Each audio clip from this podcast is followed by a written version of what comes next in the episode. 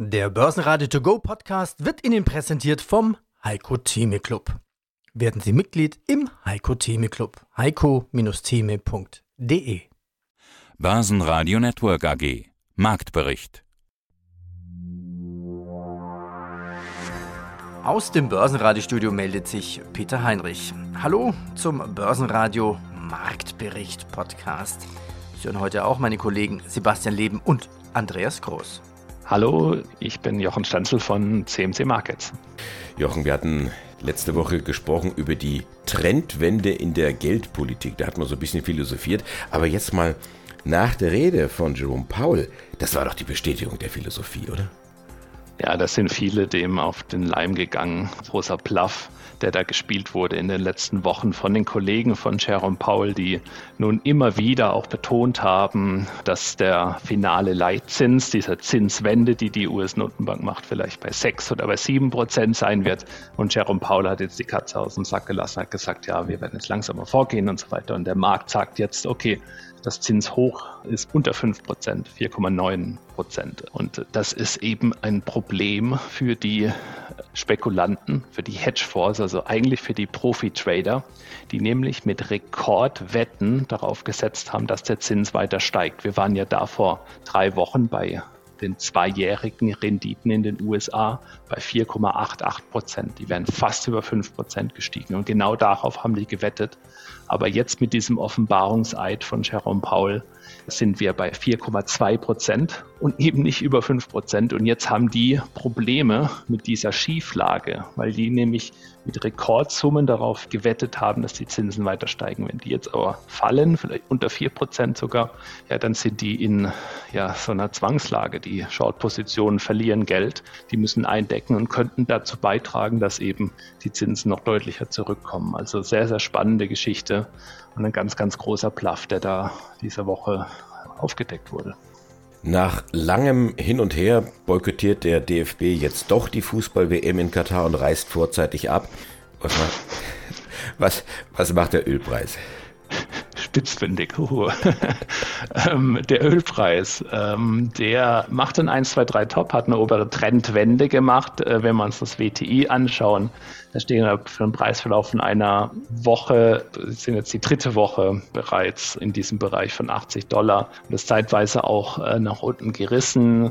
Es gibt jetzt immer wieder Gegenbewegungen, weil natürlich auch das, was gerade sagte, wenn der Euro-Dollar steigt, der Dollar abwertet, ist es zusätzlich eine Stütze für die Bepreisung von Rohstoffen, die ja alle in Dollar gehandelt werden. Also wenn der Euro-Dollar steigt, dürfte eigentlich auch der Ölpreis ähm, durch diese Währungseffekte auch steigen. Das stützt ihn wahrscheinlich jetzt ein bisschen, aber auch da macht sich eben, wird sichtbar, dass eben die Märkte dann doch auch einen Nachfragerückgang im nächsten Jahr erwarten beim Öl oder zumindest ein geringeres Wachstum, wenn man es weltweit anschaut. Und das äh, führt dazu, dass wir eben nicht mehr bei 100 Dollar sind, sondern eben im Bereich von 80 Dollar. Da ist im Übrigen ein intakter Abwärtstrend seit Anfang des Jahres zu sehen. Etwas, was eben auch ganz konträr zu dem ist, was so allgemein diskutiert wird, nämlich dass Energie sehr teuer ist, dass eben auch der Ölpreis sehr teuer ist. All das ist hier zumindest, wenn man die Börsenpreise anschaut, schon lange nicht mehr der Fall. Der DAX ist robust wie der US-Arbeitsmarkt. Die US-Wirtschaft hat im November noch einmal 263.000 neue Stellen geschaffen.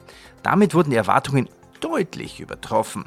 Der Arbeitsmarkt präsentiert sich trotz steigender Zinsen und hoher Inflation also weiterhin robust. Der Dow Jones sagte nach der Nachricht kurz ab. Der DAX schloss bei plus 0,3%, 14.530 Punkte. MDAX plus 0,88% bei 26.883 Punkten. Ja, und an der Wiener Börse der ATX Total Return Letzter Preis 6.768, eine leichte Differenz von minus 0,16% Folgende Interviews haben wir für Sie heute im Programm. Davon hören Sie hier in diesem Podcast kurze Ausschnitte, also so zwei bis drei Minuten. Und die ganzen Interviews komplett in Langform gibt es auf börsenradio.de. Unsere Themen Fußball-WM anders, Wintergrillen und Trikotpullover. Die Börsengewinner bleiben Adidas, Merck, OLED, Technik. Jochen Stanzel, wie schon gehört, das war ein großer Bluff der Fed. Jetzt ist die Katze aus dem Sack. Die Eurofinance Week, die Zeit der XXL Zinsanhebungen ist vorbei. Thema Inflation liegt ad acta. Die Trends vom Parkett, DAX, Apple, PE und General Mills. Sebastian Schulz, Paul hat ein Kursfeuerwerk ausgelöst. SDM in der GBC-Analyse, Übernahme nicht nur um Größe zu erzielen, auch Synergien in Aussicht. Und noch Christoph Gumm, er ist Co-Founder und CEO von Private Alpha. Zudem ein Interview mit Thomas Timmermann. Mein Name ist Thomas Timmermann, ich bin CEO bei Timinvest und dort zuständig für den Timinvest Europa Plus Fonds.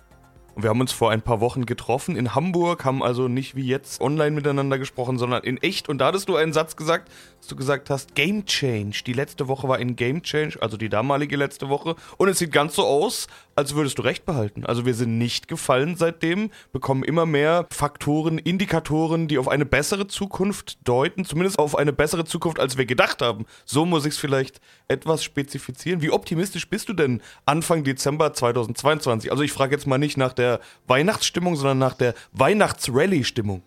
Ja, ich bin selber total positiv überrascht von der Stärke der Erholung, die wir gesehen haben, insbesondere in Europa.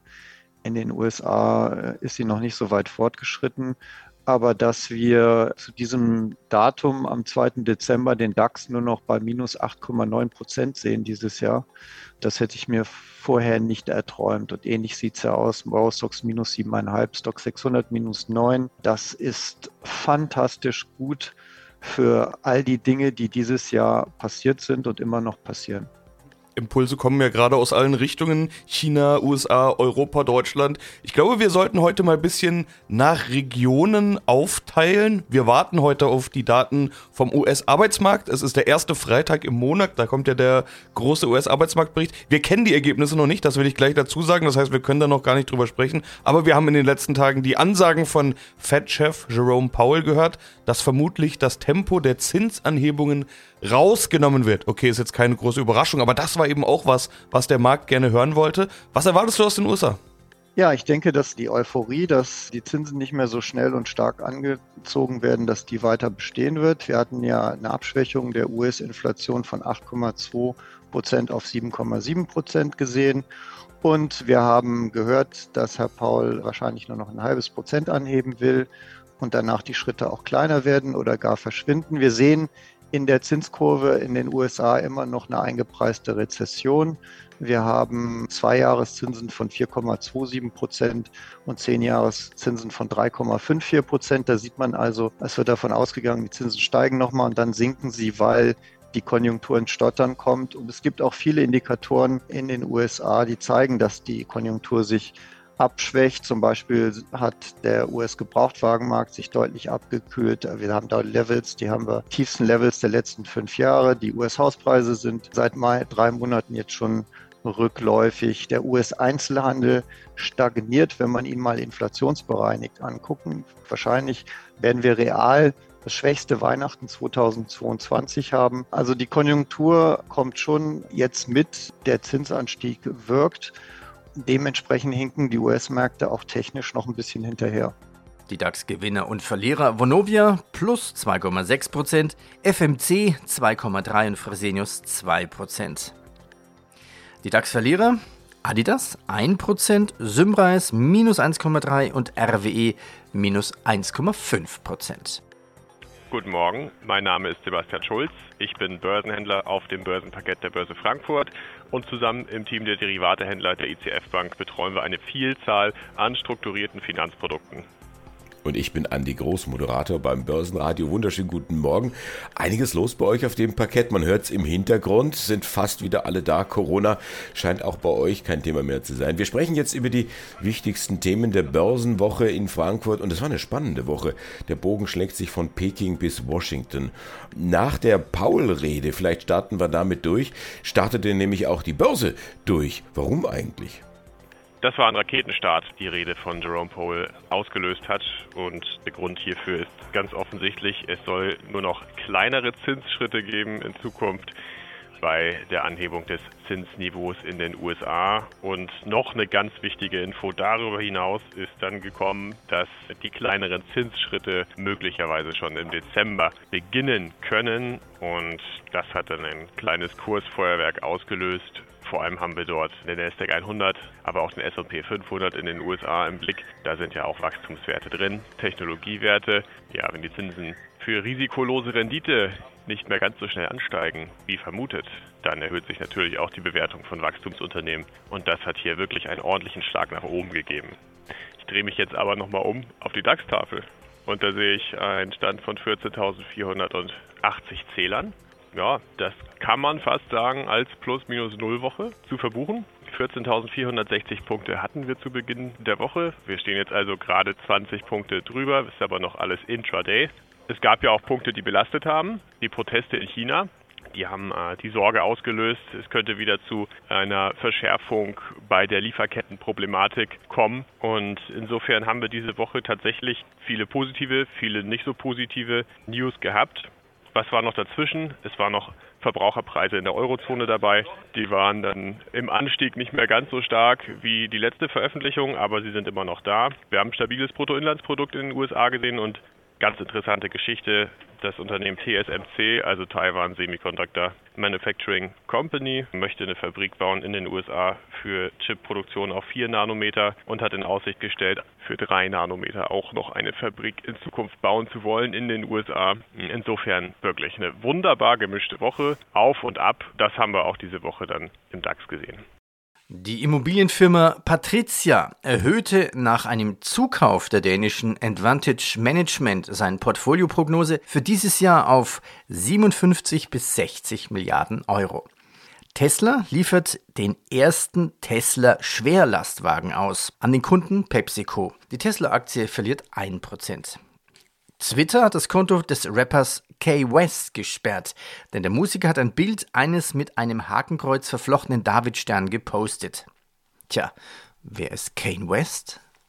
Marcel Goldmann, Finanzanalyst bei der GBC AG und wir sprechen heute über die SDM Sicherheitsdienste München.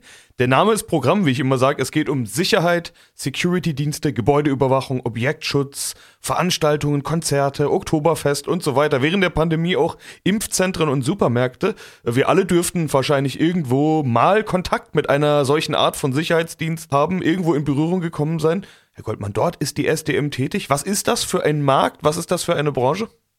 Die SDM, wie Sie schon gesagt haben, ist ein Sicherheitsdienstleister, der vorrangig auch im Werk- und Objektschutz tätig ist und damit sozusagen vor allem im Punkto Dauerüberwachung zum Kundenkreis, Sie haben es gerade richtig gesagt, zählen auch öffentliche Kunden, behördliche Kunden, aber auch Gewerbekunden und Privatkunden rund das Spektrum des Unternehmens äh, sozusagen ab. Das Unternehmen ist besonders stark in der Metropolregion München. Dort zählt das Unternehmen zu den Top 3 Playern dort im regionalen Sicherheitsmarkt. Der Markt an und für sich, in dem das Unternehmen agiert, ist ein ja, multimilliardenschwerer Markt, der auch in der Vergangenheit stetig gewachsen ist. Laut Marktstudien konnte im Jahr 2021 ein neuer Rekordwert von 9,85 Milliarden Euro erzielt werden. Also wir haben es hier wirklich mit einem sehr, sehr großvolumigen Markt zu tun. Kennzeichen für den Markt ist auch, ähm, dass es hier sehr viele kleine und auch spezialisierte Anbieter gibt, häufig auch mit einem regionalen Schwerpunkt. Der Markt ist wirklich sehr stark fragmentiert, sehr zersplittert und dementsprechend gibt es auch in diesem Markt sehr, sehr viel Potenzial für Konsolidierung, Effekte, um als größere Einheit dann wesentlich erfolgreicher zu sein als dann als kleiner Player. Ich habe erst vor wenigen Wochen mit dem Vorstand Oliver Reisinger gesprochen. Wir hatten uns getroffen auf der MKK in München und ja, da war die entscheidende Frage, nicht nur die ich gestellt habe, sondern auch die man sich quasi hinter vorgehaltener Hand gestellt hat. Wann kommt denn jetzt endlich die erste Übernahme? Darum ging es nämlich eigentlich schon seit Monaten, eigentlich schon seit dem Börsengang und man muss sagen, da tut sich was. Was wissen wir denn über diese Übernahme schon? Absolut. Also das Unternehmen hat im vergangenen Monat November bekannt gegeben, dass man eine Übernahme beabsichtigt. Ganz konkret geht es hier um eine Mehrheitsbeteiligung, die angestrebt wird in Bezug auf einen Sicherheitsdienstleister wo man sich auch schon aktuell in sehr fortgeschrittenen Verhandlungen diesbezüglich befindet.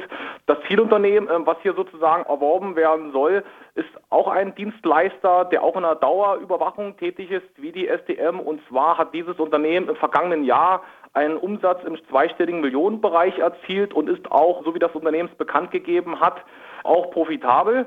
Unserer Einschätzung nach handelt es sich hier bei der angestrebten Übernahme um eine Übernahme, die sozusagen transformativen Charakter hätte. Das heißt, SDM würde dann hierdurch neue Umsatz- und Ergebnisregionen vorstoßen.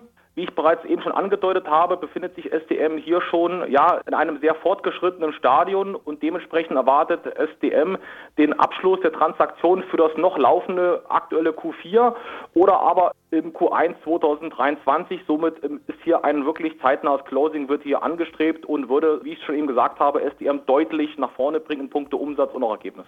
Ach ja, wer ist Kanye West oder Kane West? Ich weiß nicht mal, wie es korrekt ausgesprochen wird.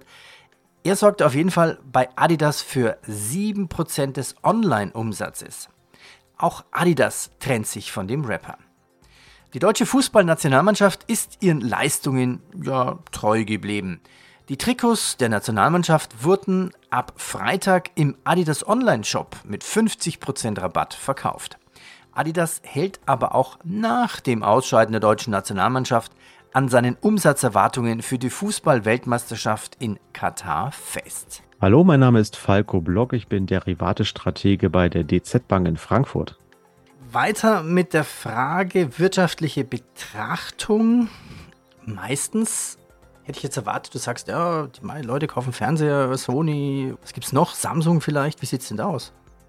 Ja, da haben wir die Kolleginnen und Kollegen auch mal gefragt. Wie gesagt, das ist natürlich jetzt keine repräsentative Studie, der gefragt wurde, aber die, die Antwort war doch eher ernüchternd. Also viele haben sich in den vergangenen äh, Monaten und Jahren bereits mit modernen Technologien ausgestattet. Also Vorher war es ja der, klassische LCD-Flachbildfernseher, da wurde jetzt entsprechend dann umgerüstet auf, auf OLED, diese Organic Light Emitting Diets, also die ja, das sind ja effektiv das ja wohl kleine Tierchen, die in den Bildschirmen wohnen, wenn man das mal so ganz salopp sagen darf.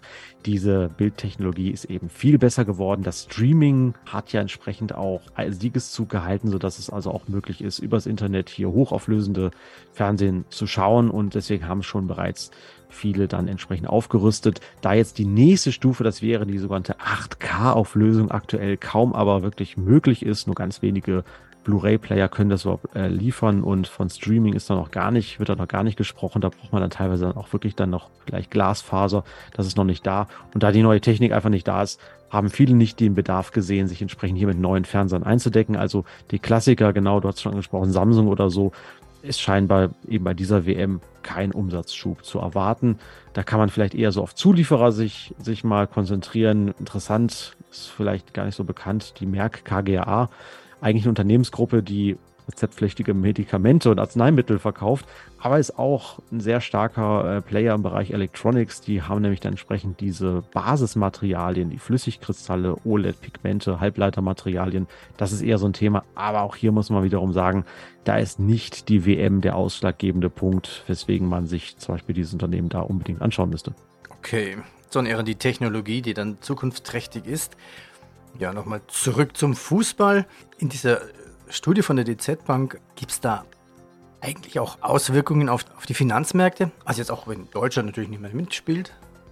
Ja, das ist interessant. Da haben sich die Kollegen mal was angeschaut. Das, da gibt es fast schon kleine Anekdoten, kann man sagen. Und zwar, äh, das ist längst nicht von uns gewesen, sondern von, von anderen Institutionen. Die EZB beispielsweise hat sich das mal in der Studie angeschaut. Und da konnte man beispielsweise feststellen, dass während den WM-Spielen, insbesondere wenn die eigene Mannschaft spielt, bei den jeweiligen Händlern, also den Bereichen in einer Bank, die die Handelsgeschäfte tätigen, bis zu 50 Prozent weniger Trades durchgeführt wurden. Also dann wurden die großen Bildschirme in den Handelsräumen wohl eher für für die Präsentation des Fußballs genutzt, als jetzt entsprechend zur Anstellung von oder Darstellung von Blomberg und den ganzen Aktienkursen. Also das kann man vielleicht so ein bisschen als Anekdote bringen, ist aber jetzt auch nicht so, dass ich sag mal, das jetzt große äh, wirtschaftliche Rückmeldungen hatte. Kann aber auch dazu führen, oder beziehungsweise dann waren auch einfach gar keine Trades da, die durchgeführt werden könnten. Und das äh, hat dann entsprechend dazu geführt. Ansonsten, wenn man sich mal so anschaut, was hat das für Implikationen auf auf die Länder selbst. Natürlich kann, je nachdem welches Land das dann ist, ein Gewinn der eigenen Mannschaft natürlich ein Euphoriegefühl durchführen. Ich glaube, Deutschland hat es ja ganz zu Anfang nach dem Krieg selber gemerkt. Das war ja ein wirklicher Startschuss. Das wird heute aber nicht mehr so sein. Man merkt schon, dass die Aktienmärkte, die Wirtschaft davon profitieren. Die Euphorie ist da und ja, dann können die Aktienkurse dann steigen. Nach einem Jahr hat sich das in der Regel aber dann auch ganz schnell wieder erledigt. Falco, vielen Dank. So, dann mache ich jetzt den Abpfiff. Ich danke dir. Danke ebenso. Tschüss. Im MDAX setzen die Papiere des Gabelstaplerherstellers Kion die Erholung fort. Die Aktie stieg um 4,7%. Lufthansa kletterte nach einer positiven JP Morgan Studie um 2%. Mein Name ist Andreas Scholz vom Finanzplatz Frankfurt von der DFV Eurofinance Group und ich freue mich auf unseren Talk rund um Geldpolitik, Konjunktur, Zinsen und die Finanzmärkte. Andreas, zuletzt hatten wir gesprochen über die Truthahn-Illusion. Der Truthahn, der das drohende Unheil nicht erkennt, weil einfach bislang immer alles gut gegangen ist. Die Rede von Fed-Chef Powell in Washington am Mittwoch war keine Illusion. Ganz im Gegenteil, sie war mit Spannung erwartet worden. Die Inflationslandschaft hat sich ja spürbar verändert. Und manchmal reichen ja vier Worte für eine klare Botschaft. Kennedy sagte seinerzeit, ich bin ein Berliner. Welche Worte hat Paul gewählt? Vier, eigentlich waren es, ich zähle nochmal nach, fünf. Er sagte, ja, er sagte bereits auf der Dezember-Sitzung, aber Dezember-Sitzung ist dann doch das vierte Wort, man kann es mit Bindestrich schreiben oder wie auch immer, es sind also vier Worte gewesen. Eigentlich recht klare Worte. Wir wissen ja von Notenbankern, mit den klaren Worten ist das so eine Sache, man muss häufig zwischen den Zeilen lesen, man muss interpretieren können uns alle noch an, an Alan Greenspan erinnern. Der war nun wirklich nicht der Mann für die klaren Worte. Die Rede ist mit Spannung erwartet worden. Sie ist am Mittwoch in Washington erfolgt. Jerome Powell hat äh, gesprochen und die Marktteilnehmer wollten ja nun wissen, wie geht's weiter. Es steht noch eine Sitzung an für den Monat Dezember, äh, eine Zweitagessitzung. Also das Offenmarktkomitee in den Vereinigten Staaten trifft sich am 13. und am 14. Dezember. Zinsentscheidung dann am 14. Und die Frage war, gibt er uns irgendein Signal, der Chef der FED, was das Zinserhöhungstempo anbelangt? Ist die FED bereit, so ein bisschen anzubremsen? Und das ist sie.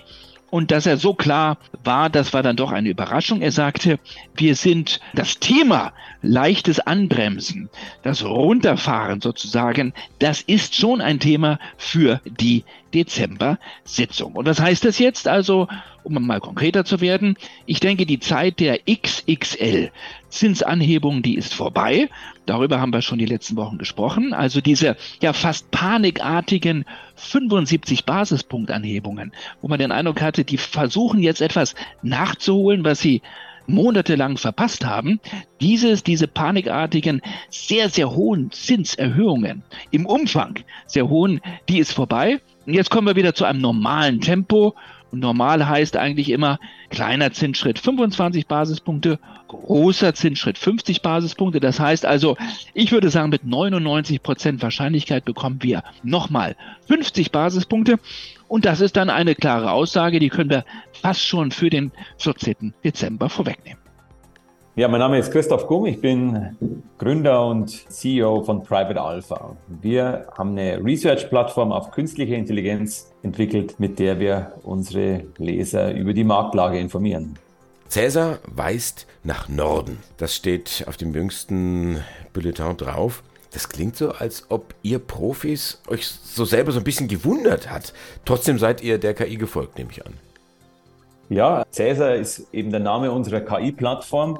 Natürlich, wir haben ja im Team mehr wie 50 Jahre Private Banking Erfahrung hier am Schweizer Markt sammeln dürfen. Wir haben natürlich auch unser, ich sage mal, unser Bauchgefühl nach so vielen Jahren, wie wir die Märkte einschätzen. Genau aus dem Grund, dass wir eben das Bauchgefühl reduzieren wollen, haben wir ja die KI-Plattform entwickelt und die Geschäftsidee von Private Alpha ist eben mithilfe von KI-Algorithmen diese Finanzdaten innovativ und schnell auszuwerten. Und wir waren im November auch vom Bauchgefühl her eher defensiv, aber der Cäsar ist ja Mitte Oktober schon sehr aggressiv in die Märkte reingegangen. Wir haben ein Sonderupdate an unsere Leser verschickt am Mitte Oktober, wo wir auf die Peak-Inflation hingewiesen haben und den Turnaround im Markt, dass das jetzt die Tiefskurse gewesen sein könnten. Und ja, und im November ist der Cäsar mit 100% Investmentquote unterwegs gewesen und hat recht bekommen, wenn wir jetzt mal kurz zurückblicken. Ja. Das heißt, die große Überschrift über diesem Interview, die lautet dann KI schlägt Bauchgefühl. Ja, das kann man so sagen. Und wir haben auch einen schwierigen Sommer gehabt. Da gibt es auch nichts zum Verstecken. Die Leute, die uns jetzt schon länger verfolgen, wir sind jetzt schon im zweiten Jahr mit diesem Service, die wissen, dass im Sommer die hohe Volatilität für alle ein Problem war. Das, technische Systeme haben da auch drunter gelitten. Aber jetzt zum Jahresende im Q4 legen wir einen ordentlichen Spurt hin und holen die Lows gerade schön wieder auf ja, und, und sind froh, dass wir so eine klare Sicht auf die Datenlage durch unser System bekommen. Es ist keine Glaskugel, es soll uns einfach nur assistieren, in der Datenanalyse beschleunigen und effizienter machen.